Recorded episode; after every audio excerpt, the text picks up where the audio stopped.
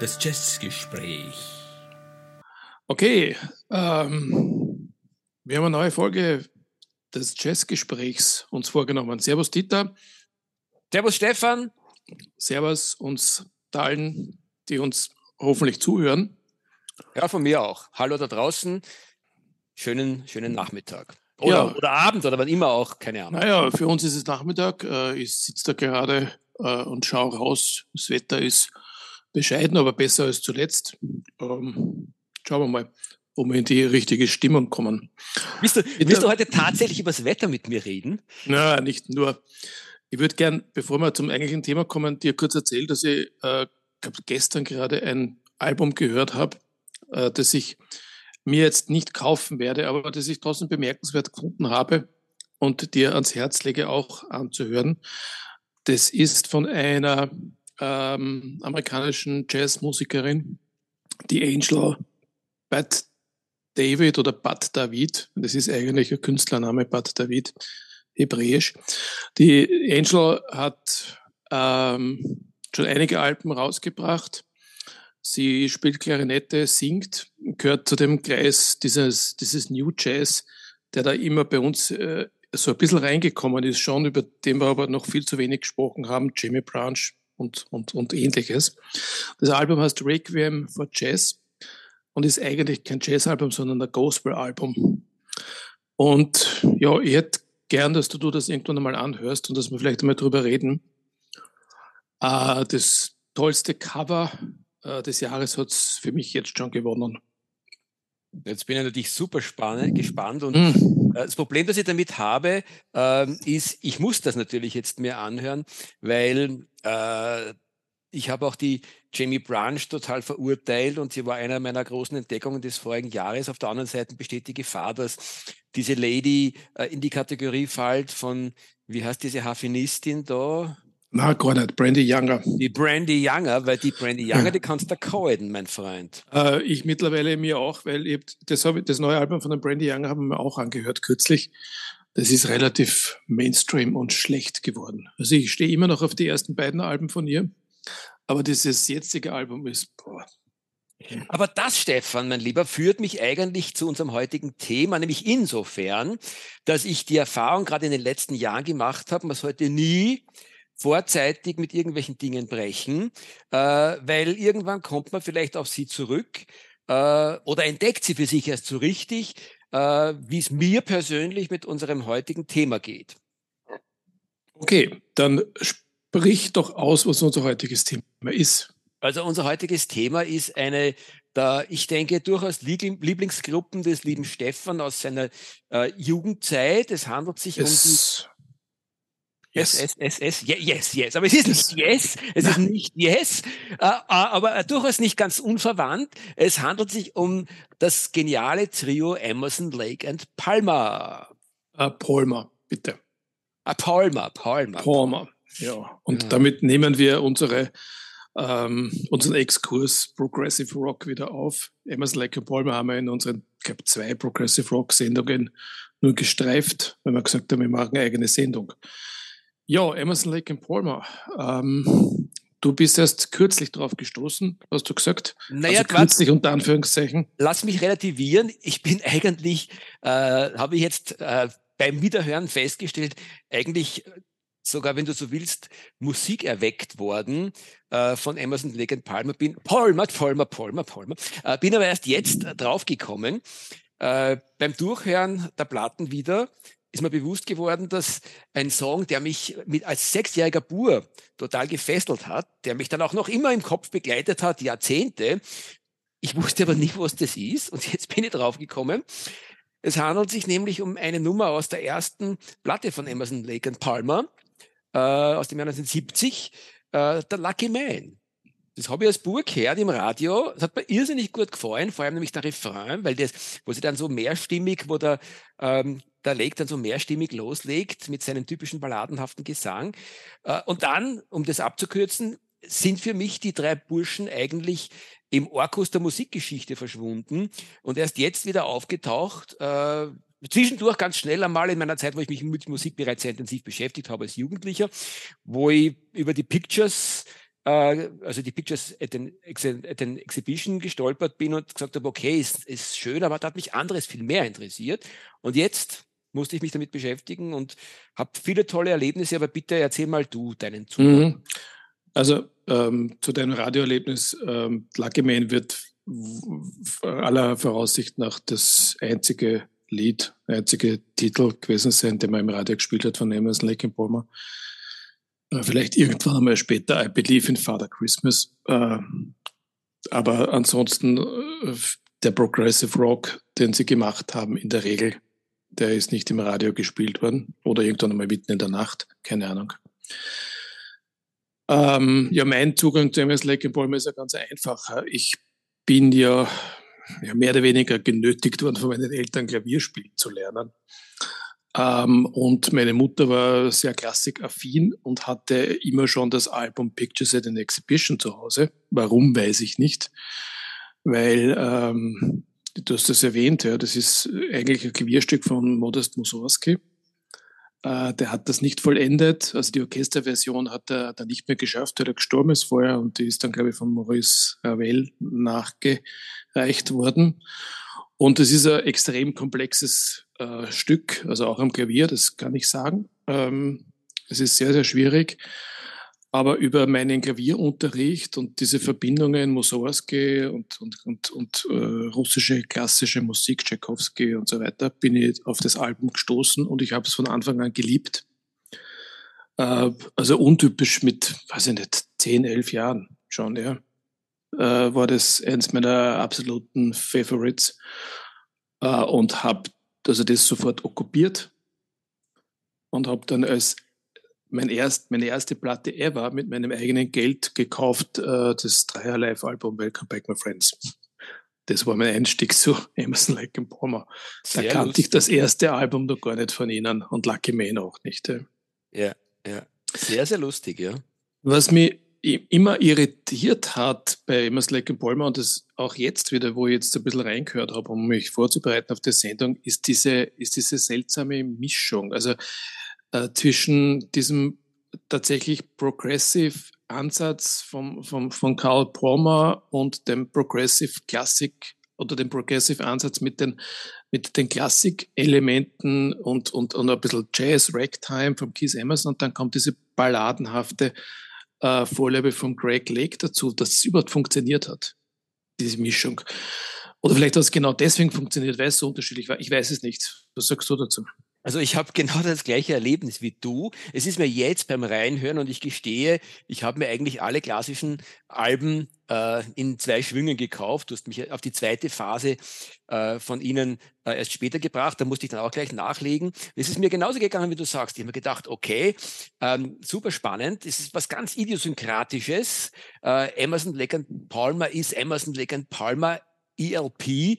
Äh, absolut einzigartig, vielleicht wirklich die einzigartigste dieser ausgesprochen spannenden Progressive Rock Ära. Und die matchen sich da mit King Crimson und Yes und anderen, die auch großartige und sehr, sehr eigenständige Musik gemacht haben, aber am, vielleicht wirklich am schnellsten wiederzuerkennen und nicht nur wegen des typischen Gesangs vom Greg Lake, sondern äh, wegen der Gesamtmischung, wie du sie äh, treffend beschrieben hast, ähm, ist eigentlich Emerson, Lake and Palmer. Und ähm, es ist gleichzeitig irgendwo out, äh, und äh, aber andererseits eben einzigartig und und das ist für mich das spannendste, äh, die spannendste Erkenntnis gewesen, nachdem ich sozusagen quasi sie eigentlich aus meiner Jugendzeit vom Weghören kenne, wie sie jetzt gerade, wie sie gerade en vogue waren und sie erst jetzt für mich wirklich voll entdeckt habe in den letzten Monaten, gestehe ich. Ähm, ich persönlich äh, bin der Ansicht, trotz dieses, dieser idiosynkratischen Mischung, die du gerade beschrieben hast, ist das wirklich zeitlos gute Musik? Ich habe sie sehr gern gehört. Ich werde sie wieder auflegen. Wir werden im Laufe des Gesprächs dann auf deine und auf meine Favorites natürlich kommen. Aber das ist wirklich Musik, die die Zeit überdauert hat. Und zwar wahrscheinlich genau deswegen, weil da geniale Musiker zusammengekommen sind mit sehr unterschiedlichen Ansätzen, an denen sie letztendlich, glaube ich, auch gescheitert sind. Sehr lang haben sie nicht wirklich äh, äh, gespielt, aber sie waren eine Supergroup und, und vielleicht sogar die wichtigste Progressive Rockband äh, ihrer Zeit. Ähm, ja, so will mhm. ich das Ganze erleben. Ja, lass uns kurz vielleicht rekapitulieren, wie sie überhaupt zusammengekommen sind. Äh, Keith Emerson war ja schon erfolgreich mit einer Band, die ich auch sehr, sehr liebe und schätze, The Nice. Äh, ich weiß nicht, ob du jemals reingehört hast. Habe ich noch vor mir. Ich kenne sie natürlich, ja, aber auch also, eher so, weiß, dass es sie gibt. Ich muss da auch nochmal reinhören. Die haben, die haben angefangen als sozusagen als Psychedelic Rockband in, in, in England, war durchaus vergleichbar mit dem, mit dem Release, Release na, Relics Album von, von Pink Floyd. Die Pink Floyd haben ja auch angefangen mit, mit so Psycho. Uh, und dann ist zunehmend diese Klassik reingekommen uh, und ich, ich liebe diese Band bis heute. Ich habe alles von The Nice, ja. Aber irgendwie hat der Keith Emerson, für ihn war da offensichtlich die Luft draußen oder es gab Unstimmigkeiten in der Band, ich weiß es nicht. Uh, und im Zuge einer Amerika-Tournee 1969 hat der Keith Emerson den Greg Lake getroffen, irgendwo in Amerika, der mit, King, mit King Crimson unterwegs war und der auch nicht glücklich war in dieser Band. Äh, aus welchen Gründen auch immer. Und so haben sich die beiden einmal ja. zusammengefunden und haben halt dann noch den, den Carl Palmer dazu genommen, der bei Atomic Rooster gespielt hat und bei The Crazy World of Arthur Brown. Ähm, und was ich jetzt gerade im Internet gelesen habe, aber ich weiß es nicht, ob das nicht irgendwie ein dummes Gerücht ist, ich habe jedenfalls davor noch nie davon gehört, dass man geplant hätte, auch den Jimi Hendrix in die Band zu holen. Ja, das habe ich auch gelesen ähm, und habe mich auch äh, gewundert, aber im positiven Sinne, wenn du mich fragst, ähm, das macht dann Sinn. Äh, wenn man sich anschaut, äh, in welcher Phase der Jimi Hendrix in, äh, bei seinen letzten Geschichten war, die dankenswerterweise ja auch in den 2000, in den frühen 2000er äh, rausgekommen sind, wo er sich doch recht stark in Richtung Jazzrock entwickelt hat ähm, oder von seinem Blues Rock in Richtung eben Progressive Rock, sagen wir es einmal so, gegangen ist, dann macht das, hätte das Sinn gemacht und wäre super spannend geworden, weil genau das hat aus meiner Ansicht als, als großer Gitarrenfan und selber eben auch Gitarrendilettant dieser Gruppe letztendlich ein bisschen gefehlt. Das Aber ich, also ich glaube, dass es, dass es nicht stimmt, diese Story, weil äh, die Begründung war, ja, der, der Jimi Hendrix ist dann gestorben und deswegen ist das nichts geworden. Nur der erste Auftritt und der Gründungsauftritt von Emerson Lake und Palmer war beim Isle of Wight Festival 1970 im August. Äh, da gibt es auch eine Aufnahme dazu. Ähm, ich habe sie hier vor mir liegen. Emerson Lake and Palmer, The Birth of a Band, was recht gut passt. Ne? Es war tatsächlich die Geburtsstunde von Emerson Lake and Palmer. Wir wissen aber beide, dass der Jimi Hendrix auch auf dem Isle of Wight Festival gespielt hat. Und wenn da schon eine Kooperation angedacht gewesen wäre, dann hätte er zumindest irgendwo mitgespielt. Ja? Oder bei einer Zugabe oder was auch immer. Es ist nicht passiert. Insofern glaube ich diese Geschichte nicht. Ja, wie immer es auch ist, wir wissen es nicht. Äh, es hätte durchaus Sinn gemacht, sage ich einmal, musikhistorisch betrachtet. Aber, aber, interessant, dass du den Gitarristen als vielleicht fehlendes Glied erwähnst, weil die Nice haben auch begonnen, also eine Vierergruppe. Also das war auch Keith Emerson und, und damals vor allem an der Hammond-Orgen. Ähm, dann einen, einen, Bassisten, der auch gleichzeitig Sänger war, so wie, wie der Greg Lake bei ELP äh, einen Schlagzeuger und einen Gitarristen. Und der ist aber dann nach dem ersten oder nach dem zweiten Album ausgestiegen und sie haben dann zu dritt weitergemacht. Und das hat der Nice auch gut getan, der Gitarrist. Ja, mhm. Am Anfang. Sie haben es halt dann nachher hat sich die Musik etwas geändert, ohne Gitarrist. Ähm, interessant wäre gewesen, was bei ELP rauskommen wäre, wenn die einen Gitarristen gehabt mhm. hätten. Jedenfalls hätten sie einen anderen Namen gebraucht. Ja. Ja, das, das auf jeden Fall mal. Ja. Äh, nicht mehr so schön auszusprechen, wahrscheinlich, wenn man da hinten dann zum Beispiel ein Haar noch dran hätte hängen müssen, wenn wirklich der Jimmy dazugekommen wäre. Ah, das wäre davor gestanden. Help. Help, ja. Ja, naja, ja, okay. Whatever.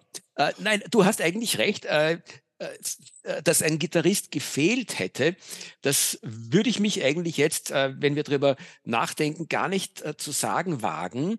Äh, weil erstens einmal hat äh, der Greg Lake äh, als Bassist äh, sehr oft sehr gitarrenhaft den Bass eingesetzt. Ähm, der Keith Emerson hat mit dem Keyboard auch die Gitarre auf eine geniale Art und Weise äh, ersetzt.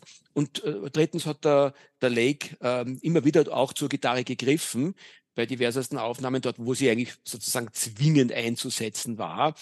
Äh, in dem Sinne also äh, hat, war das Potenzial ja eh da und vielleicht ist genau das das Faszinierende, durchaus auch für einen gitarrenaffinen Musikhörer und Musikmacher wie mich, ähm, dass sie sozusagen immer die Notwendigkeit hatten, dass, dass damals nicht nur im Progressive Rock, sondern ganz generell in der Musikgeschichte und vor allem im modernen Rock äh, substanzielle Instrument, äh, E-Gitarre, ersetzen zu müssen. Und das haben sie aber so vital gemacht.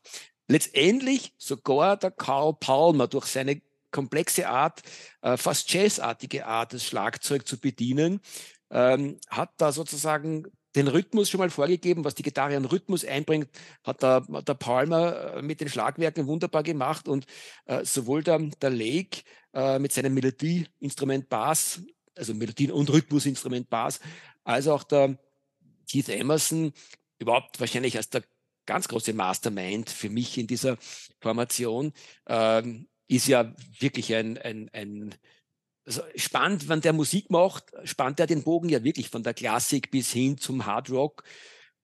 Sehr faszinierend. Aber du bringst mir jetzt auf den Gedanken, warum möglicherweise Greg Lake King Crimson verlassen hat. Weil wenn du seine Kompositionen hörst bei Emerson Lake and Palmer, ist es ja meistens mit der Akustikgitarre. Also das fängt an mit, mit diesem äh, Lucky Man. Ja, das ist Akustikgitarre und es geht, zieht sich dann in den nächsten Alben weiter.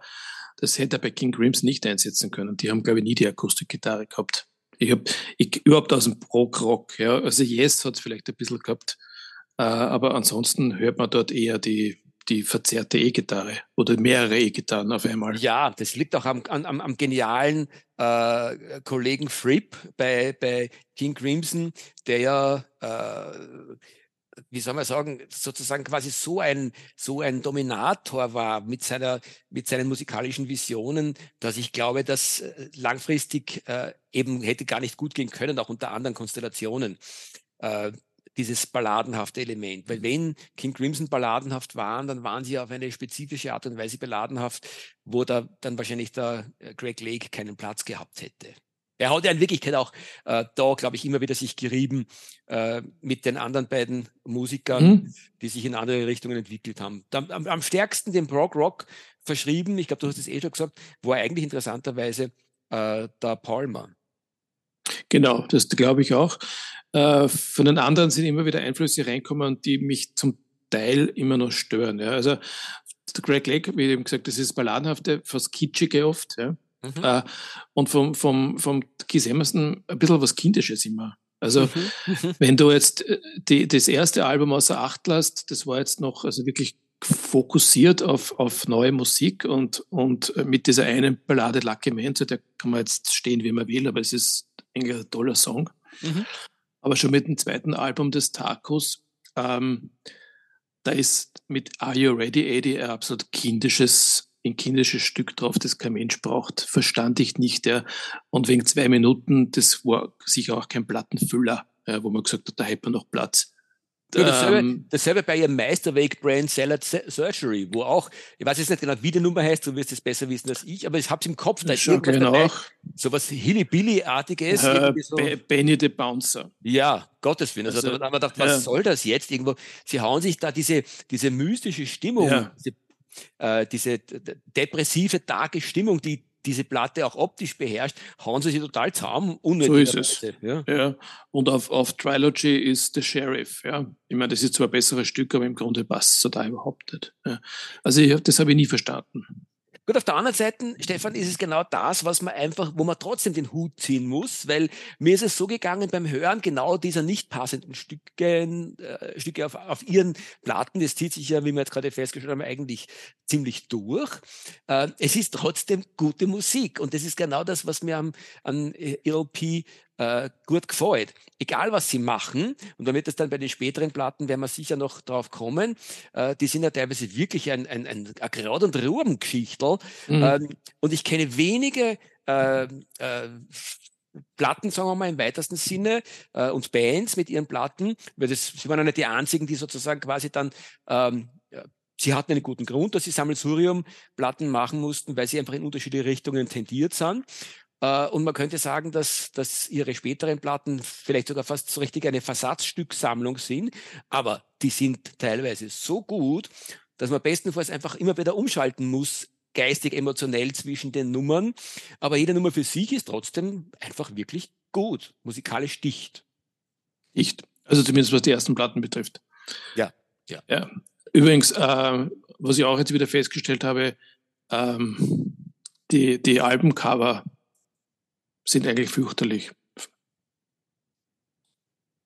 Naja, also mit der Ausnahme von Brain Salad Surgery. Das ist dorthin, ja. Also dort, also das ist ja die, die, das, die herausragende Ausnahme oder der, der Bruch, der Stilbruch in den Covers wäre noch ist ja besser geworden. Also zumindest eine Zeit lang, dann ist es mhm. wieder ganz schlecht worden. Mhm. Aber im Grunde, wenn du das, das, das erste Cover anschaust und von Tarkus und von Trilogy, das ist schon ordentlich kitschig. Ne? Wobei man dazu sagen muss, auch das hat natürlich einen Charme, äh, wenn man das Ganze jetzt retrospektiv, so wie ich es erlebt habe, äh, das erste Mal so richtig bewusst sieht, weil man natürlich mal die Plotten alle unterkommen, allen voran die Pictures und der bist ja damals gar nicht vorbeikommen. Die kannte jeder, weil er hat, jeder hat zumindest einen Freund gehabt, um diese, um dieses Zitat zu nehmen, äh, der nicht gestorben ist mit Pictures, aber der sozusagen Picture in seinen, äh, in, in seiner Plattensammlung hatte. Äh, aber gerade die Tacos, dieses kitschige, ähm, das war typisch für die Zeit damals, diese Fantasy. Ja, Fichteln, das, das hat schon was schon. gehabt, ja. ja.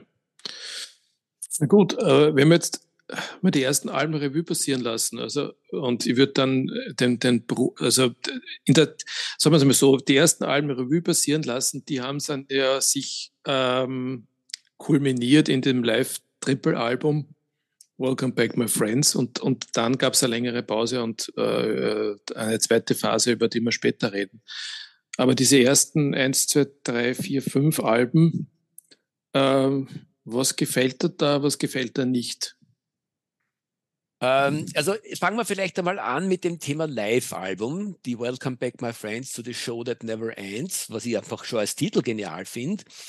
Äh, äh, Doppelpunkt, Ladies and Gentlemen, darf man nicht vergessen, ja. Emerson, Lake and Palmer, das ist ja sozusagen die Ansage des Konzerts und äh, findet sich das Titel wieder. Ich habe mir oft gedacht, wenn wir geplaudert haben in den letzten Jahrzehnten, mein Alter, ähm, äh, du bist, bist so ein absoluter äh, Live-Album-Fan gewesen. In den letzten Jahren verstehe ich es viel, viel besser und nicht zuletzt äh, ist die Prog-Rock-Phase eine, wo es einem klar wird, äh, das Yes äh, Live-Album äh, und dann insbesondere Welcome Back My Friends to the Show That Never Ends. Äh, das sind so dichte, geniale Platten. Ähm, äh, ich meine, ich bin sozialisiert mit Live-Album-Musik, äh, die Purple Made in Japan gewesen in, der, in den jungen Jahren. Auch was Großartiges. Aber ja, ich habe mir, ja. eh klar, verstehe ich, ist kein Wunder. Trotzdem war es so, dass mir von, von der Klasse, in der ich unterwegs war, äh, Black Sabbath zum Beispiel oder, oder Led Zeppelin, da haben mir die Studioalben viel besser gefallen. Ähm, aber wenn man sich das anschaut, also speziell Wake, Welcome Back My Friends, äh, das ist wirklich großartige Musik und sie spielen ihre Stücke, äh, die schon auf den Studioalben äh, wirklich sehr spannend sind, live noch mehr Spur besser und, und, und, und, und es ist große, äh, obwohl sie natürlich von der Aufnahmetechnik her einen Hauch abfallen im Vergleich zu den Studienaufnahmen. Damals hat man die Live-Alben finde ich noch nicht so gut hingekriegt, aber sie sind immer noch gut genug, dass es wirklich sehr vergnüglich ist. Und um jetzt da nicht zu lange einen Monolog zu halten, in Summe gesehen, so als, als ähm, als Gesamtwerke hatten wir eigentlich von den ersten Platten ähm, äh, die Trilogy und die Tacos äh, haben mich am meisten eingenommen und mit der Brain Salad Surgery müsste ich mich wahrscheinlich noch ein bisschen intensiver auseinandersetzen. Das wäre so mein Resümee unter Ihre erste hm, Phase. Das ist, klingt gut. Also Trilogy ist auch eigentlich mein Lieblingsalbum. Ich meine, Pictures and Exhibition habe ich einfach schon viel zu oft gehört in meinem Leben. Das äh, lege mir freiwillig jetzt nicht mehr auf. Ja. Das kenne ich auswendig. Das ist ein tolles Album, finde ich. ich weiß, du hast das nie so richtig geschätzt, aber hat mir, auch, ähm, hat mir halt, jetzt auch am wenigsten gefallen wieder. Ja, ich habe halt, hab halt einen anderen Bezug dazu. Äh, das mhm. mag eine Rolle spielen, aber von der, vom, vom Gesamtkonzept her finde ich Trilogy eigentlich super gelungen. Ähm, die, das, das erste Album war nie so mein, mein Lieblingsalbum. Ja, das war mir auch ein bisschen, also ich bin jetzt nicht kein, kein Lucky Man-Fan, sagen wir mal so. Mhm. Und der Rest ist, ist einmal so. Wie wohl, ja. man muss sagen, ein starker Beginn, Stefan, weil ich habe Ein starker Beginn auf jeden Fall. Ja, ja, wir haben als erstes die Platten gekauft. Ich habe inzwischen alle aus der Phase und wir haben aber als erstes, wie du mich äh, sozusagen in diesen Kosmos hineingezogen hast, äh, habe ich mal die äh, gekauft und habe dann sozusagen das erlebt, was man erlebt hat, wenn, man, wenn die damals eben äh, am, am Pop-Himmel aufgetaucht sind. Ich habe es auch das erste Mal so richtig bewusst gehört und habe mir gedacht, boah, was für ein starker Beginn eigentlich. Mhm. Apropos Triple Live-Album, das ist ja auch der Zeit geschuldet. Ne? Dass man damals, also ich glaube, die Yes waren die ersten, die mit Yes-Songs dieses Triple Live-Album gemacht haben. Ja. Soweit, soweit ich das jetzt äh, weiß. Und Emerson Lake und Palmer haben, sind gefolgt. Ja, klar, es gab das, das Woodstock Triple Album, das kann man nicht vergleichen, weil das war halt ein Konzertmitschnitt von vielen, vielen Bands. Aber so von einzelnen Bands fällt da noch ein Dreier-Album ein. Nein, ich habe das Prinzip Dreier-Album eigentlich auch erst durch dich so richtig bewusst mir reingezogen. Ich wusste schon, dass es das gibt, aber ich habe selber keine besessen und jetzt mit den genannten gleich mal zwei dazugekriegt. Sehr viel mehr kenne ich gar nicht. Äh, äh, und muss da ganz ehrlich sagen, speziell, wenn man sich eben äh, die Welcome Back My Friends äh, gibt. Das muss man ja gleich nochmal würdigen. Äh, äh, Umstieg, Umschnitt auf äh, die Sparte Vinyl-LP, die uns ja auch sehr am Herzen liegt, wie unsere lieben Hörerinnen und Hörer wissen. Also so ein schön gemachtes, äh, so eine schön gemachte Platte. Ähm, das, das ist nicht nur ein Konzeptalbum sozusagen quasi von der Musik her, sondern auch von der, von der optischen Aufbereitung äh, und ist jetzt was wirklich, also ich knie vor den Produzenten, vor den Plattenproduzenten, äh, ist jetzt hier wieder erhältlich. Ich weiß nicht, wie lange schon, jedenfalls ist es noch erhältlich. Ich habe es erst kürzlich gekauft.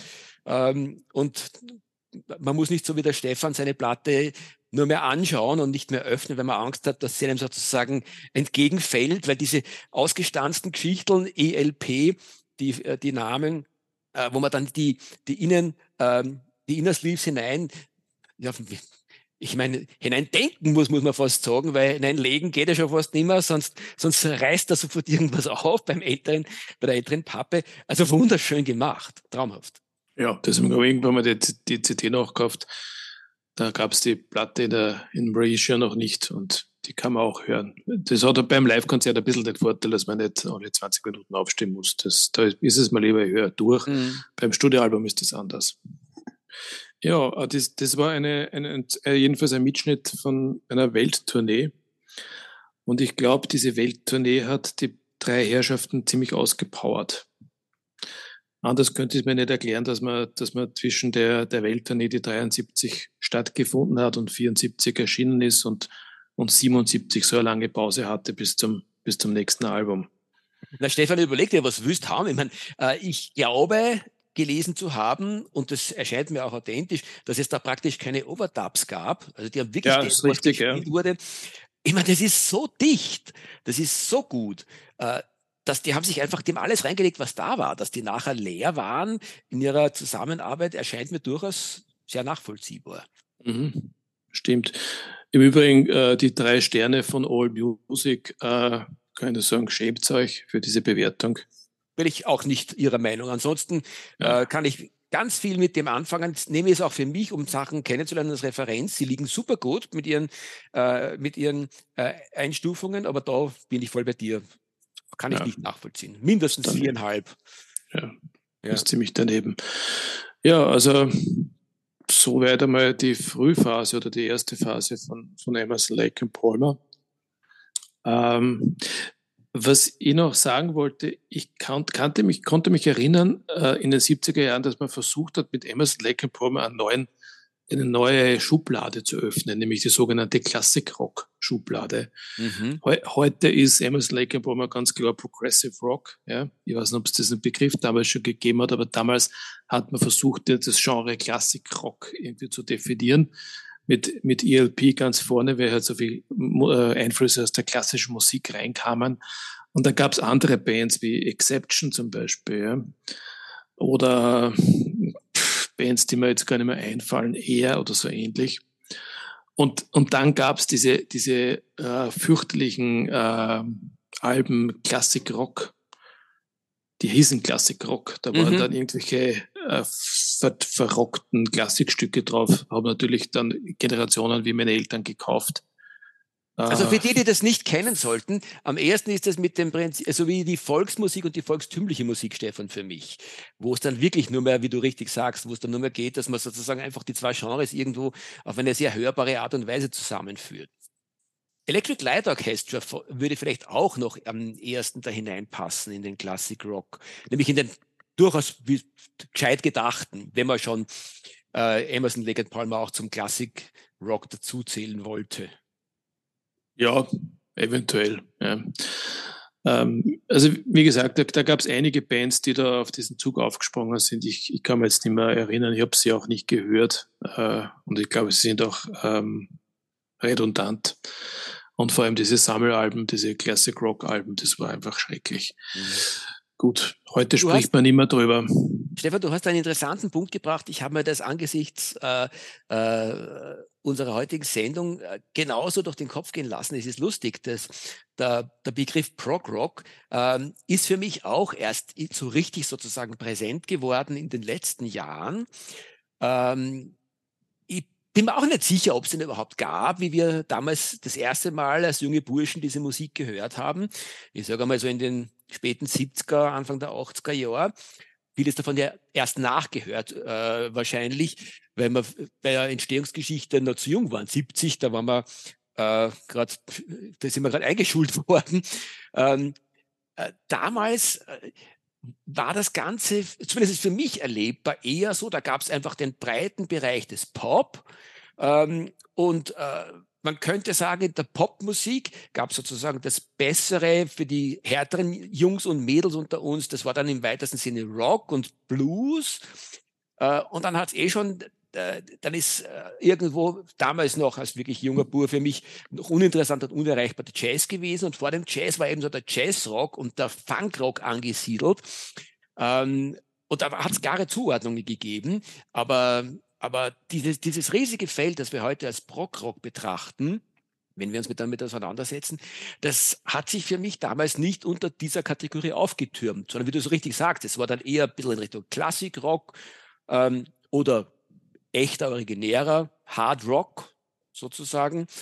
Äh, also ja, das war, waren verschwommenere Grenzen, würde ich sagen.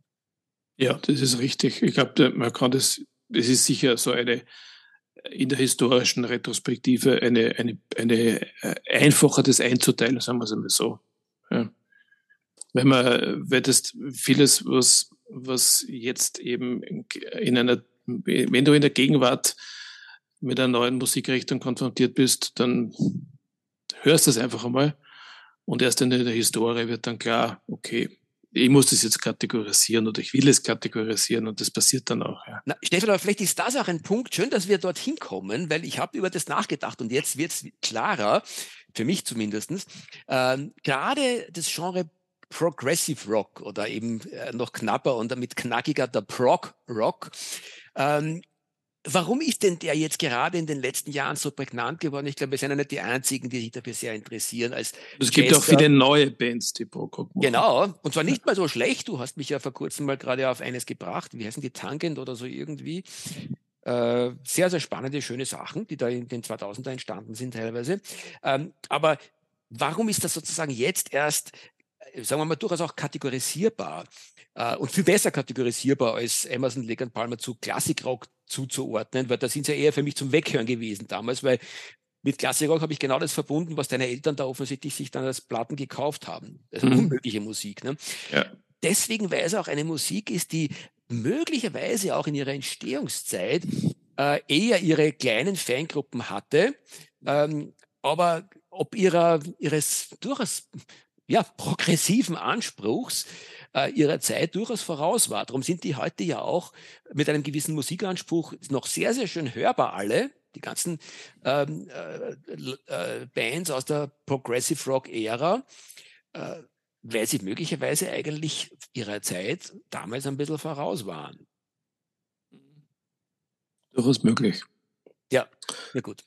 Gut. Genug theoretisiert. Kommen wir zur, zur zweiten, für mich, also für mich wieder historisch betrachtet, äh, sehr, sehr kurzen Phase von Emerson, Lake und Palmer, weil ich habe dann äh, relativ schnell aufgehört, weitere Platten zu kaufen.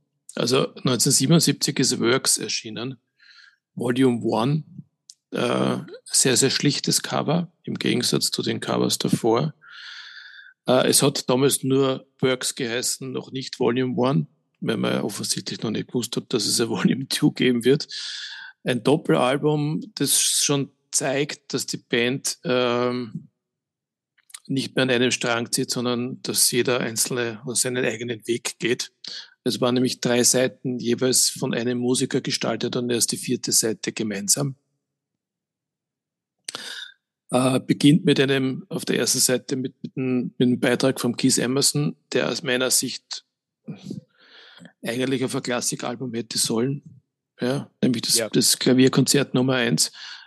Äh, super schönes Konzert. Also gibt es gar nichts dazu zu sagen. Also der Keith Emerson hat wirklich komponieren können und hat, war ein hervorragender Klavierspieler und hat eben, so wie du eh, eh schon erwähnt hast, von, von Klassik bis zum Teil Jazz und, und Rock alles abgedeckt. Aber jetzt kriegst du also als, als, als Emma's Like a Palmer Fan ein, ein Album serviert, wo du eine Seite lang einmal ein klassisches Klavierkonzert hörst. Hm. Das ist schon mal schon schwierig. Ja? Dass das überhaupt möglich war, dass die das eingebracht haben sozusagen, dass da ein, ein Produzent gesagt hat, ich mache da mit. Ja. Kann ich mir halt nicht mehr vorstellen. Ich auch nicht. Dann drehst du das um und dann rinnt mal der Kitsch aus den Boxen. Uh, lend your love to me tonight, c'est vie, hallowed be thy name und nobody loves you like I do. Also, boah. Mhm. Ich weiß nicht. Ja. dritte, Seite, dritte Seite Karl Palmer mit Progressive Rock pur. Ja. The Anime God Dances with the Black Spirits, LA Nights. Ja und erst und so weiter und, und erst die vierte Seite mit, ich glaube, die beginnt mit Fanfare for the Common Man and Pirates, äh, klassisches Emmers Lake and Palmer Gefüge. Ähm, also ich glaube, Kiss haben es besser gemacht. Die haben halt irgendwann gesagt, okay, jetzt bringt jeder von uns ein Soloalbum raus und dann spielen wir wieder zusammen. Das hätten Emmers Lake and Palmer auch machen sollen. Ich gebe dir, gebe dir sozusagen quasi äh, recht äh, aber auch nicht, weil was für ein spannendes Stück, was für ein krudes, rohes, äh, seltsames Stück Musik ist uns da sozusagen in Form dieses Triple-Albums, ja wieder ein Triple-Album in die Hände gespielt worden. Na, Doppelalbum. Ist es ein, ja, du hast recht, es ist ein Doppelalbum, genau. Ja, ja, ja, stimmt. Das sind eins, zwei, drei, vier Seiten, aber es ist ein Doppelalbum. Ähm, also Doppelalbum ist uns da in die Hände gespielt worden. Äh, einfach spannend. Äh, ich tät mir in der Retrospektive betrachtet wahrscheinlich auch nicht mehr kaufen, aber alleine der Umstand, dass man sich da sozusagen schon auseinandersetzen muss mit diesem witzigen Ansatz, auf einer Seite einmal, wie du richtig sagst, äh, ein fast äh, äh, also ich sage nur fast ähm, klassische Musik, weil es ist dann schon ein bisschen, also als Komponist gefällt er mir weniger gut als als, als, als Pianist. Ähm, Emerson muss ich schon gestehen. Ähm, das haben dann schon Beethoven und Co besser gekonnt. Aber ich glaube, man kann das in Keith Emerson nicht mit dem Beethoven ver, äh, vergleichen. Äh, Beethoven hätte äh, Tacos auch nicht spielen können. ist natürlich auch richtig, ja. Da gebe ich dir vollkommen recht, ja. Aber speziell die Seiten drei und vier äh, gehören durchaus also nicht zu den besten, äh, ja, oh ja, gehört eigentlich auch mit zu den besten, was sie gemacht haben. Wenn man sie mit den ersten äh, eins, zwei, drei, vier, fünf Platten bis Brain Cellar Surgery vergleicht, dann passt es eigentlich durchaus absolut von der Qualität dazu. Ähm, ja, ich bin, bin, hier, bin hier bei dir. Also ja, ich, ich würde die, Seite zwei, ja. ich würd die Seite 2 auslassen, die Greg Lake Seite, die hat mir nie gefallen. Äh, die anderen mhm. Seiten haben mir immer gut gefallen. Ähm, also ich, ich, ich hatte das Album damals, beim, wie es rausgekommen ist, gekauft. Ich habe es jetzt noch, äh, ich würde es jetzt noch anhören. Äh, bei Works 2 bin ich mir weniger sicher. Lustig. Works 2 ja. ist dann auch 77 schon rausgekommen, also ein paar Monate später offensichtlich, ist ein, ein Single-Album und äh, das ist eine Mischung von Dingen, wo ich wirklich nichts mehr anfangen konnte damit. Aber sag du mal.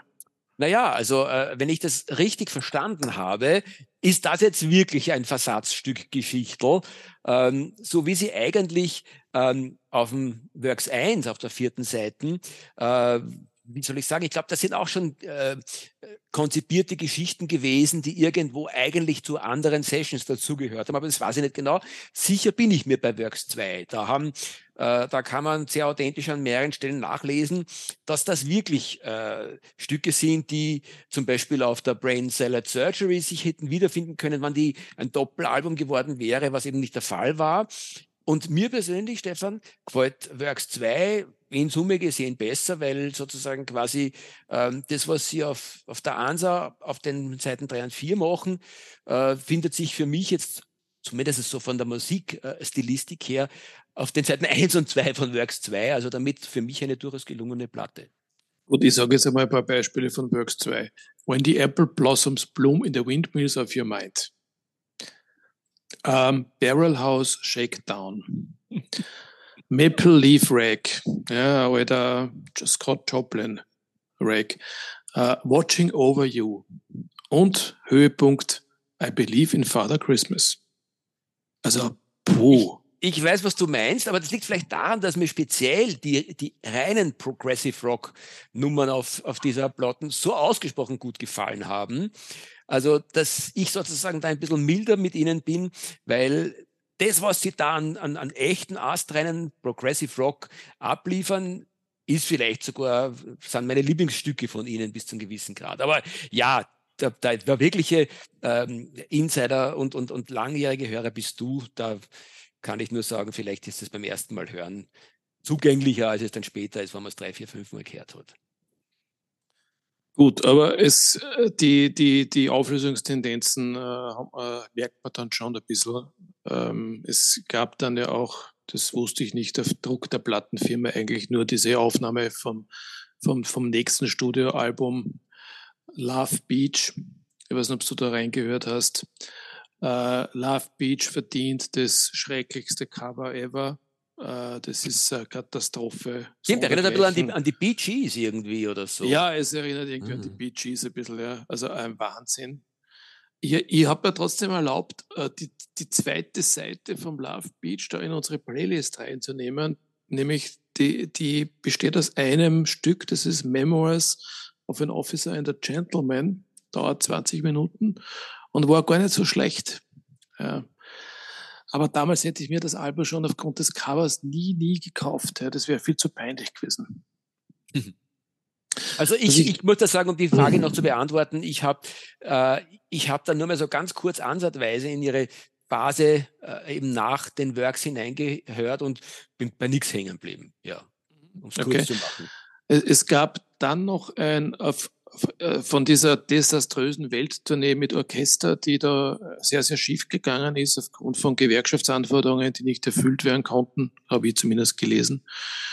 Äh, ein Album, das habe ich auch zu Hause, ähm, das heißt In Concert, ist 1979 erschienen. Ähm, wenn jemand bei einer Aufnahme gepatzt hat, ja, dann waren es die Tontechniker von In Concert. Das ist ja katastrophal. Es ist jetzt gar nicht, dass jetzt, dass es irgendwie Bootleg-mäßig wäre, aber von der Dynamik her Katastrophe. Und äh, ist auch tatsächlich äh, für, einen Papier, für einen Papierkorb oder für Mistkübel in dem Fall. Sag, ich habe gesehen, äh, Sie haben äh, ungefähr in dieser Zeit oder sogar noch früher ein Konzert in Nassau gespielt, das dann erst später rauskam. Kennst du das und kannst du da was dazu sagen? Das ist nämlich auch bei All Music recht hoch bewertet. Also ich kenne, ich habe eine Live-CD noch, das ist live at the Mar Isol Festival in Puerto Rico aus dem Jahr 72. Das ist zu empfehlen, weil da ist eine sehr, sehr lange und, und gute Aufnahme von Rondo drauf. Rondo ist ein Stück, äh, das auch äh, klassisch inspiriert ist und das ist eigentlich von The Nice übernommen. Und Emerson Lake und Palmer haben das bei Live-Konzerten immer wieder gespielt. Äh, und Nassau, na, da müsst ihr jetzt immer noch schauen, wann das erschienen ist. Es 78. Kommt, 78, ja, ja, mhm. das, das, das, das kommt mir bekannt vor. Das wäre die, die Alternative zum, zum Marisol-Konzert. Mhm. Ja. Mhm. Ich glaube schon, dass man das, dass man das auch äh, sich zulegen könnte. Ist ein langes, ist ein Doppel, Doppel-CD, wie ich, was ich da gerade sehe. Mhm. Ja, das ist sicher, sicher empfehlenswert. Aber das In-Konzert bitte nicht, das ist eine Katastrophe. Ja, und, und, und damit war es, war es für mich vorbei mit Emerson Lake Palmer. Ja. Also ich bin schon bei Love Beach ausgestiegen und, und dann kamen ja immer sporadische Studioalben, Studioalben, wo sie sich wieder zusammengefunden haben oder genötigt worden sind, sich zusammenzufinden. Äh, es, offensichtlich gab es da äh, Differenzen zwischen Greg Lake und Emmett Keith Emerson, die nie, be, be, also die nie ausgeräumt wurden dann. Und es hat dann immer dazu geführt, dass ein kurzer Versuch, eine Band wieder zu beleben, wieder also, äh, erfolglos gescheitert ist. Habe ich zumindest gelesen. Ja, der Vollständigkeit halber äh, sollte man vielleicht erwähnen, dass es ja dann später auch den Versuch gab, äh, nicht nur der Reunion von Ihnen, sondern äh, mit einem äh, Ersatz für den ähm, Karl Palmer. Äh, ähm, ja, der große Paul. Ja, genau. Paul. Wie war das? Große, ist da was Gescheites ich, passiert? Keine Ahnung, ich weiß es nicht. Mhm. Ich, ich, weiß, dass es die Band gegeben hat, Emerson, Lake and Powell. Äh, große Paul kam von Rainbow, glaube ich bin mir nicht ganz sicher. Ähm, aber ich weiß nicht, was die gemacht haben miteinander. Mhm. Na, White, mhm. White Snake steht da. Ah, von Whitesnake, ah, genau. Ne, das White ist aber auch, kommt auch aus dem Eck. Das ist auch alles so die Purple äh, Begleit- und Neben- und Nachfolgebands und so. Genau, ja. Und es gab dann noch zwei Studioalben. Das eine heißt Black Moon aus dem Jahr 92 und 94 in der Hot Seat. Beide eher, also auch redundant für die Musikgeschichte ist nicht unbedingt etwas, was man braucht. Ich habe äh, hab einen, einen, einen Song davon ähm, von der Vollständigkeit halber in die Playlist aufgenommen, der heißt Close to Home. Wobei das Home hier, ähm, naja, in mehrerlei Hinsicht interpretiert werden kann, weil ich habe das irgendwie schon als Abgesang gesehen von MS mhm. Lake Palmer und es ist ja letztlich auch nichts mehr ähm, äh, Inspirierendes entstanden danach. Ja, heute sind zwei der drei schon tot. Keith Emerson Greg Lake sind beide 2016 gestorben, der eine an Krebs, der andere durch Selbstmord. Ich glaube, der Keith Emerson hat darunter stark gelitten, dass er aufgrund irgendeiner Lähmungserscheinung nicht mehr gescheit spielen konnte und halt auch vielleicht durch Alkohol depressiv geworden ist. Und ja, was, was Karl Polmer jetzt macht, weiß ich nicht. Es ist überhaupt interessant, dass ihr. Wahrscheinlich die Reissues begleiten. Ja, ja, ja, genau, ja. Es ist ja die große Prokro-Phase, die zweite ist ja ausgebrochen und es ist ja, es treten ja alle auf, vielleicht hängt er sich auch dran. Äh, ich persönlich habe auch nichts gefunden, was mich an ihren Solo-Karrieren echt interessiert hätte. Was ich noch nicht unspannend finde, ähm, ist der Ausflug des Keith Emerson in den frühen Jahren in die Soundtrack-Welt. Er hat zum äh, genialen Film, äh, zum äh, Gore- oder Splatter-Film von Dario Argento, äh, Inferno, eine kongeniale Musik gemacht, die man jetzt auch wieder auf Platte bekommt. Gefällt mir ausgesprochen gut. Wie kennst du sie? Müsste dir eigentlich auch gefallen, weil es auch so ein bisschen ins, ins, ins, ins Klassik-Rock-Element hineingeht, aber durchaus anspruchsvolle Suspense-Musik. Haben wir gehört, ähm, ist mir aber nicht äh, im, im Kopf irgendwie, dass ich jetzt dazu was sagen könnte. Mhm. Also ist auch sehr unique. Es ist, es ist, was mir an der Platte gut gefällt, da fällt mir dann immer mein, mein alter Freund äh, Plunk ein, der, äh, der, der auch, wir haben uns als, als junge Burm ganz viel äh, Horrorfilme miteinander angeschaut und äh, er hat dann nach Inferno, das er alleine gesehen hat, ähm, sich dann sofort die Platte zugelegt, weil er gesagt hat, noch nie hat ihn eine Musik äh, so sehr in, in, in Faszination und auch Schrecken versetzt, wie die Musik von Inferno. So kam er damals eben auf die Filmmusik, die der Keith Emerson gemacht hat. Und ich habe sie jetzt bewusst mit diesen, nach diesen Kriterien nachgehört und das stimmt total. Also die Musik ist dermaßen aufregend. Natürlich ist sie platitüdenhaft aufregend, aber ich glaube, es war wirklich eine so gekonnte Art und Weise, ähm, äh, quasi äh, Spannung zu erzeugen mit Musik, wie es davor und danach äh, nie mehr so edel gemacht wurde. Also durchaus, durchaus sehr nett. Ich werde es mir anhören. Ja.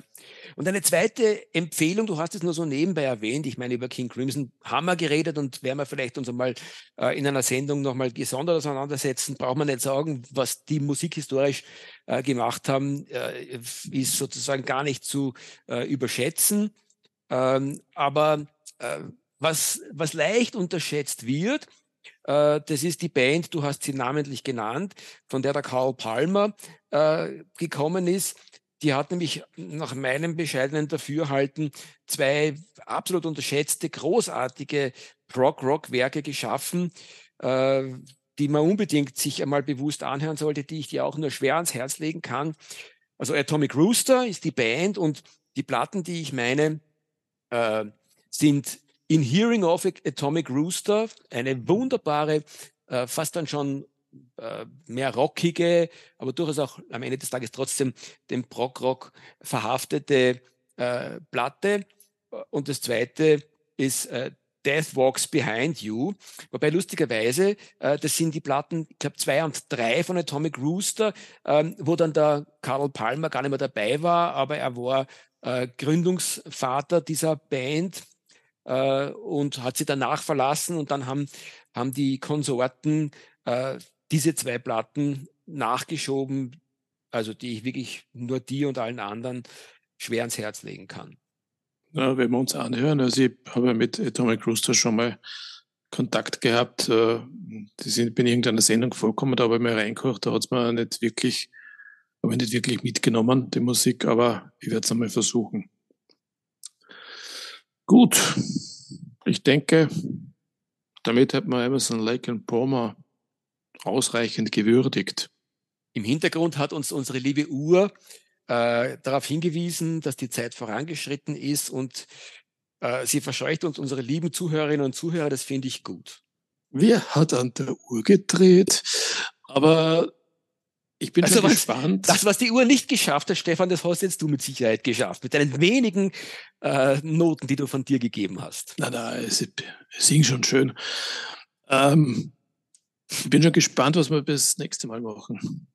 Nur bevor wir uns, äh, bevor die Spannung unerträglich wird, würde ich vorschlagen, du solltest dein Satzal sagen, dein Abschlusssätzchen. Ihr hört uns. Abschlusssätzchen. Ihr hört uns ja auf letscast.fm und auf meinem Musikpodcast.de, beides direkt im Internet, ohne jegliche Abonnements.